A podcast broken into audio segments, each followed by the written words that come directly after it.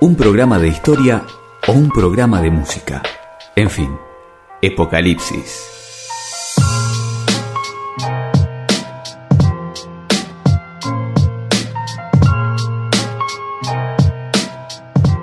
Buenos días, eh, buenas tardes, buenas noches, dependiendo del momento en que, en que nos estén escuchando. Esto es Apocalipsis, una nueva entrega de este podcast. Mi nombre es Emiliano Castillo, soy profesor de historia y del otro lado está José Reín, profesor de música, el negro, como lo, como lo conocemos. Y hoy tenemos algo medio especial, se podría decir en las otras ediciones charlamos un poquito con respecto a, o me echábamos un poquito de cine, con otras artísticas, pero hoy nos queríamos centrar específicamente en lo que era el cine y la relación que tiene con la música, algo totalmente necesario en la realización de una obra cinematográfica y que siempre nos, eh, muchas veces nos terminamos acordando de películas por, por alguna que otra canción, por alguna que otra banda sonora, siempre hay algo de eso ahí metido en el medio.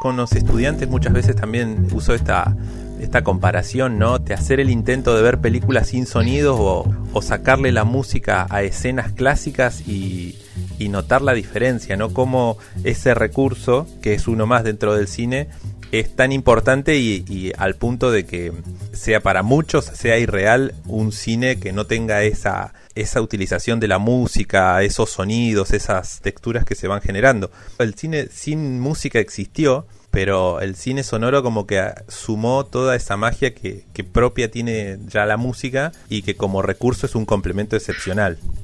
Sí, el, cine sonoro ya a partir de la década del 30 empieza a tener un, peso muy importante. Eh, quizás en las primeras realizaciones de cine sonoro le daban mucha más importancia específicamente a lo que eran los diálogos y a la, y a la palabra de los actores y las actrices porque en realidad era lo novedoso, digamos, ¿no? La música era un complemento y estaba ahí. Previamente en el cine mudo, en realidad lo que pasaba era que en la proyección de la película tenía que haber, como habíamos planteado anteriormente, eh, tenía que haber una orquesta presente, porque si no había una orquesta, no tenías música. Y los, los timing que tenían que tener era, es, es importante, porque si nosotros vemos películas ahora, muchas veces las escenas de las películas, dependiendo de si es algo dramático, algo de terror, algo cómico, la música es lo que termina causando el impacto, más allá de las actuaciones, más allá, digamos, de lo que puede hacer la fotografía y demás. Eh, es como que la música necesita tener ese rol principal para que nos haga asustarnos o para que nos hagan llorar o para que nos hagan pensar en algo particular que esté pasando en el momento.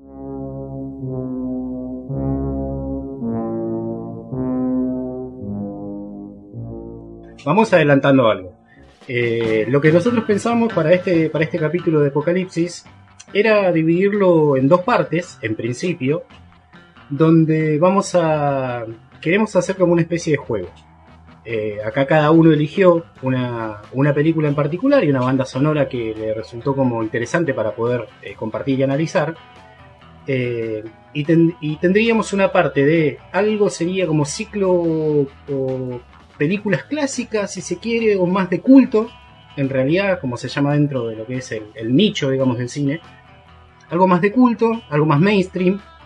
Y por otro lado, una segunda parte donde vamos a hablar o vamos a comentarnos eh, dos películas que quizás no son tan conocidas, que no son del, de, lo masivo, digamos, del consumo general, y que nosotros pensamos que las bandas sonoras que, estas películas aportaron son muy interesantes y además de ser grandes, grandes películas.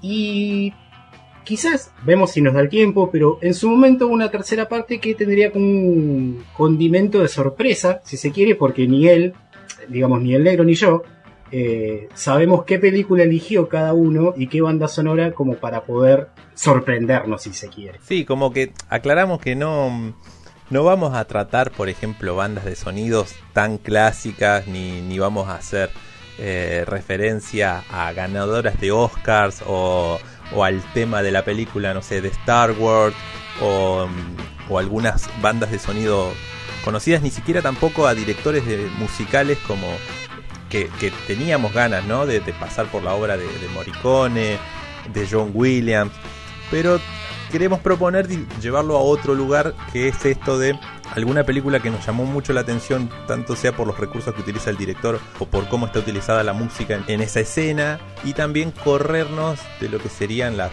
los mainstream, como dijo Emiliano, y acercarnos a otras películas que, que tienen otra época, tienen otros tiempos, otro tipo de música, eh, y también está utilizada ahí otras culturas, otras historias que no son tan contadas.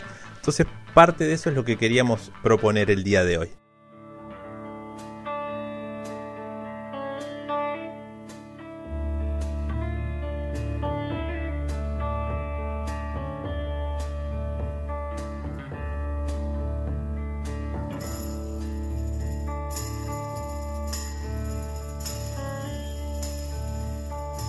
Apocalipsis.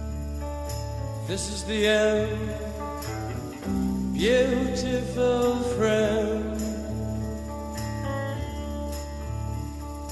This is the end, my only friend, the end of our elaborate plans, the end.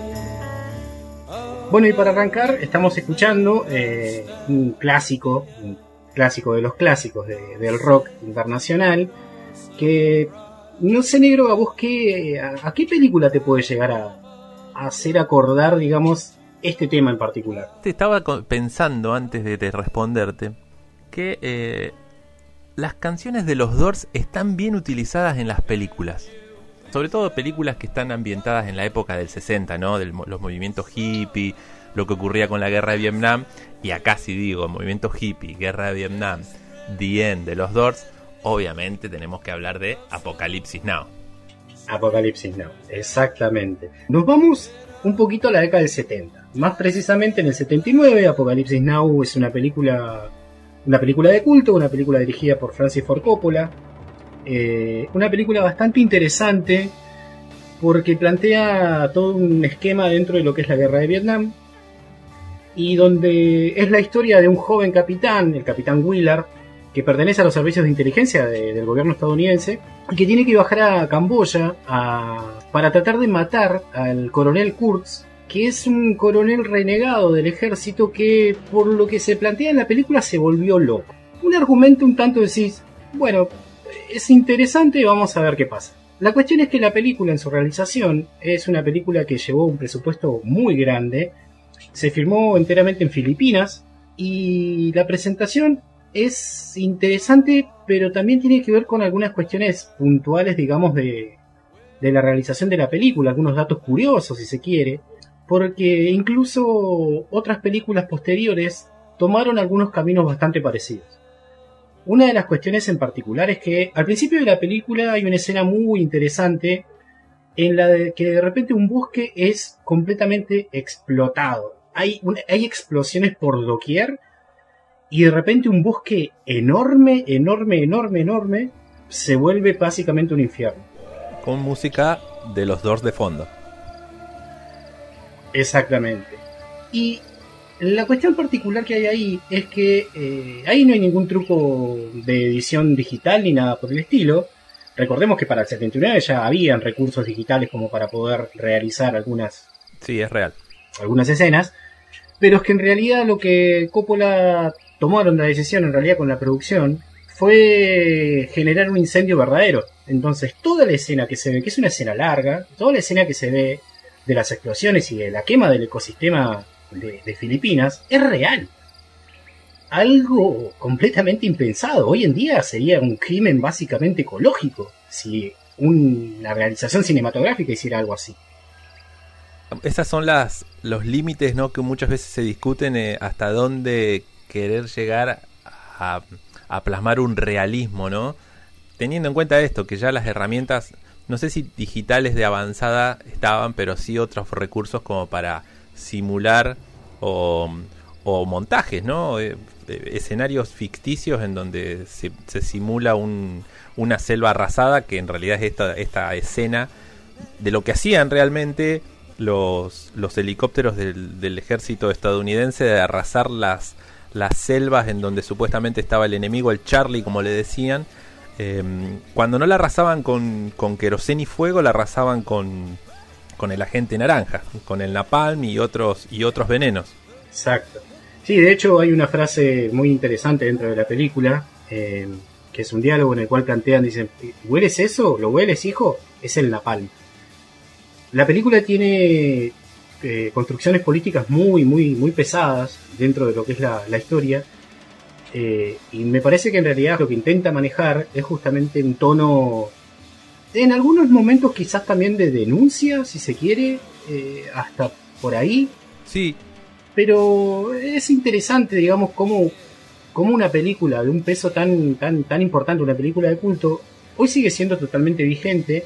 Eh, y sobre todo en esta cuestión de la construcción de herramientas, o herramientas, perdón, no, armas eh, de distintos tipos que serían, por ejemplo, un arma, un arma biológica como el napalm, eh, e incluso creada por una empresa que hoy en día es una empresa muy reconocida por los desastres naturales que ha generado, que es Monsanto. Eh, el napalm, el agente naranja, fue creado por Monsanto en la década del 60 para poder ser utilizado como método de guerra. Y hoy en día es la empresa multinacional que tiene el monopolio sobre el material genético de los alimentos.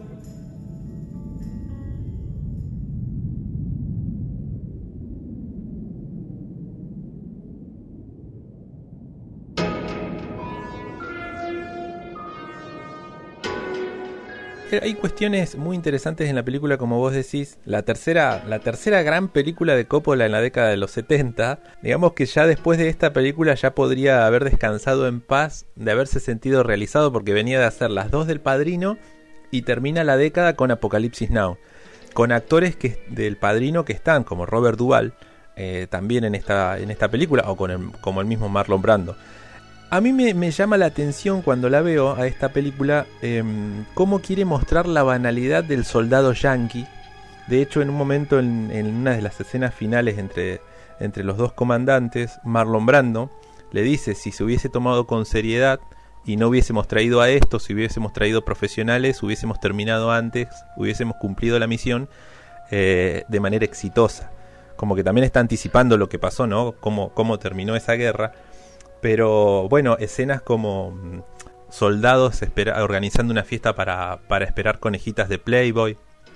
O soldados organizando atacar toda una costa para ir a surfear. Que vos ves la película y decís de qué se trata esto. Esto es, es re bizarro, pero en realidad es, es muy interesante la crítica de- del director de a lo que se fue, eh, a, a lo que se envió a las tropas, a hacer una matanza, pero también a, como un divertimento y como como una digamos una posición desenfrenada de- del territorio no no solamente de- del territorio de la selva sino de las mujeres de la gente de las producciones y hacer y llevar todo y- e imponerse no porque también hay una discusión ahí con unos franceses de las imposiciones todo dentro de la película. Eh, es muy interesante Apocalipsis Now. Y volviendo a la música de los Doors vos la ves y decís, pero está empezando con el final. Porque está empezando. ¿Cómo puede ser que utilice una, una canción que se llama El final en el principio de la película? Bueno, es un anticipo bastante grosso que hace el director y que después lo retoma, porque las escenas finales vuelve la música y vuelve a, acomodarte, vuelve a llevarte a ese clima que es el momento, bueno, no es un spoiler porque la película tiene 40 años, pero es un momento en el, enfrentamiento de los dos comandantes. This is the end, beautiful friend. This is the end. Sí, hay algo, hay algo interesante que vos marcabas recién, que, que tiene que ver con la construcción de una idea de, de cómo reflejar cómo se manejaban las tropas en, en, la guerra. Y me acordaba, paréntesis, ¿no? Pero me acordaba de esto de lo que vos recién decías, cómo, cómo se manejan. La, las violaciones, eh, la, la, violencia que existe. Hay un montón de situaciones muy particulares dentro de eso. Y reflejarlo dentro de una, dentro de una película y que se considere de culto, me parece importante porque, digamos, se puede tomar como un, como un método de denuncia, claro. pero también se puede tomar como un refuerzo de una construcción cultural e identitaria de las fuerzas norteamericanas. O sea, se sienten con el poder y con la astucia de poder, entre comillas, hacer ese tipo de cuestiones porque tienen el amparo, digamos, de, de un sistema detrás. Y me hizo acordar mucho esto, eh, sobre todo una, una parte que en realidad me lo disparó, pero ahora lo refuerza un poquito más. Hay una muerte de un que matan un búfalo eh, en una escena de, la película. Que supuestamente es una ceremonia. Que es una ceremonia y la muerte del búfalo es una muerte real, digamos. Al animal lo matan en serio. Es un animal real que lo terminan matando para generar la escena, ¿no? A machetazos. Tomando como esta, ah, claro, y tomando esta cuestión, como vos recién decías, de el intento de llevar el realismo a, al máximo. Y me hizo acordar a otra película que es Holocausto Caníbal, que es una película bastante interesante porque en realidad también tiene escenas de, de, de la, del mismo tono y también tiene la muerte, digamos, de un animal eh, en, en vivo, digamos, en vivo y en directo, pero que no solamente eso, sino que en realidad el tono de la película lo que intenta hacer es mostrar verdaderamente una idiosincrasia y una forma de manejarse de distintas personas que exceden, digamos, los límites. Eh, yo no sé si conocen la película, pero Holocausto Caníbal es una película que es una película que se filmó en la selva amazónica, eh, cerca de Colombia. Es una, si no me equivoco, es una coproducción italiana y, boliviana, creo, me parece, si no estoy mal.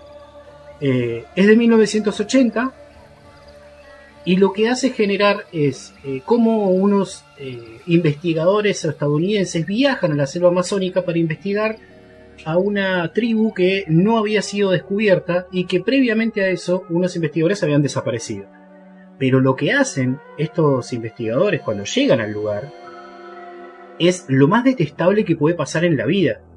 Y el plot twist de la película es que justamente ese documental, cuando lo termina llevando a Estados Unidos, esto es spoiler para la gente que no la vio, también una película de 1980, la misma productora, cuando termina de ver la película, deciden quemar la cinta porque lo que, lo que grabaron y lo que esta gente hizo eh, se había ido demasiado de las manos, se había ido demasiado al extremo y es... Yo creo que es una de las películas con tono político más, por lo menos para mí, de lo que he visto últimamente, más interesantes que he visto. Eh, entonces creo que por ahí, digamos, eh, están es escondidas, digamos, estos, estos mensajes que los directores quieren utilizar.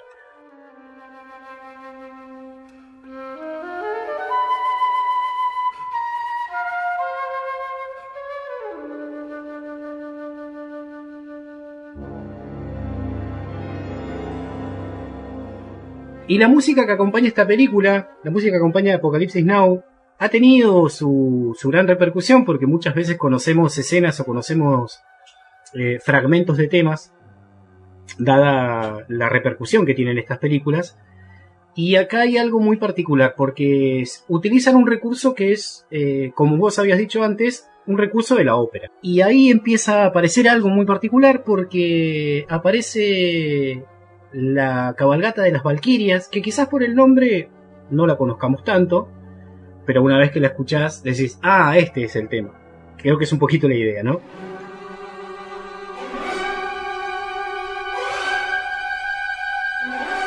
Después vamos a compartirlo porque eh, es un tema mm, de un compositor muy influyente en lo que es la música clásica, pero también descubrimos que es eh, que su música ha influido, ha influido en el cine tremendamente, porque por ejemplo la cabalgata de las Valquirias que hace alusión Emi eh, y que está utilizado en, Apocalipsis Now en una escena también eh, que puede tener un montón de calificativos desde esto, desde operístico, bizarro, grotesco, real. es una, una música que está utilizada en más de 60 largometrajes en la historia del cine. Y que quizás, bueno, en, en la utilización de Apocalipsis Now, eh, como que es una de las más célebres, pero que es como que anuncia el, andar de una tropa, parece, ¿no? Una cabalgata aérea de helicópteros que están llegando a una zona. Lo que se pensó generar me parece que está bien logrado. Sí, de hecho, creo que en realidad la utilización o la elección del tema está muy buena porque está basada en un poema épico, que es el Cantar de los Nibelungos, que es un poema eh, de la religión bávara, digamos, prácticamente medieval. O tiene en la ópera, en el cine y en un montón de otros lugares, tiene miles, digamos, de muchas eh, representaciones. Por ejemplo, Fritz Lang, un gran director, un director alemán de la época de la década del 20, de la década del 10, eh, y mucho más adelante también, eh, ya incluso había hecho películas de los nivelungos, La muerte de Sigfrido y un par de cosas más. Y a partir de eso se utilizan estas obras como la forma de eh, mostrar algo épico que se está llevando adelante. En este caso quizás sería, de alguna forma para pensarlo, para verlo, lo épico del ejército norteamericano avanzando sobre Camboya, quizás podría llegar a ser una opción para pensarlo. Claro, sí, sí, tal cual. Es de Richard Wagner, ¿no? La, la, la cabalgata de las Valquirias. Pertenece a una trilogía de óperas y para, para quien quiere empezar a indagar en la música de Wagner, quizás la cabalgata de las Valquirias sea eh, una buena entrada. Una buena entrada a uno de los compositores, para muchos, eh, tanto o más influyentes que Beethoven o que Bach en lo que es la música clásica, en la música académica y en la influencia de movimientos post-romanticistas, digamos. Él fue un músico del romanticismo y los movimientos que, que lo siguieron, como el impresionismo, el expresionismo, no pueden descartar la influencia que tuvo este compositor alemán. Y lo interesante es que Richard Wagner eh, también influyó a otras artes y también a otras, a otras ramas del pensamiento como la filosofía, Nietzsche, hablando de Richard Wagner, pero también en la literatura, porque lo que él generó, y vos lo decías en un momento cuando hablabas del anillo de Nibelungo, en esto de, las historias, de lo medieval, es que él retomaba un poco la épica de lo que eran las, las mitologías griegas, pero como que la, la, la, música sea tan importante como lo que se escribe y como la escenografía y como lo que se actúa en una ópera, para que sea lo más conceptual la ópera, en tratar de desarrollar todas esas, esas artes en una, que fue en este caso la ópera. Por eso es muy reconocido en lo que es la ópera, rompiendo un poco con la tradición de las óperas italianas y óperas francesas, pero sobre todo por desarrollar al máximo todo lo que tiene que ver con estas estéticas dentro de una sola estética. En lo musical, en las obras de Wagner encontramos innovaciones en lo que es el leitmotiv, que son frases musicales que identifican a los personajes o a una situación dentro de la ópera.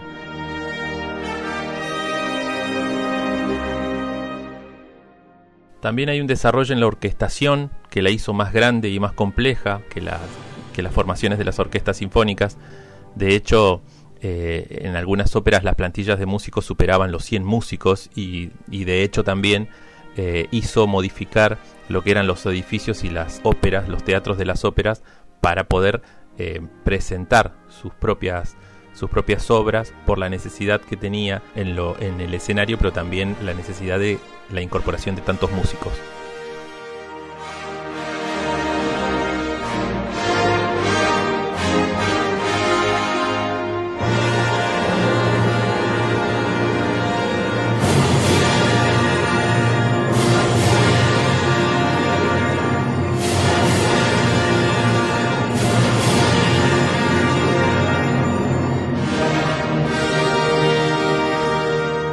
Vamos a escuchar entonces lo que sería el tercer acto de la ópera El Anillo de Nibelungo.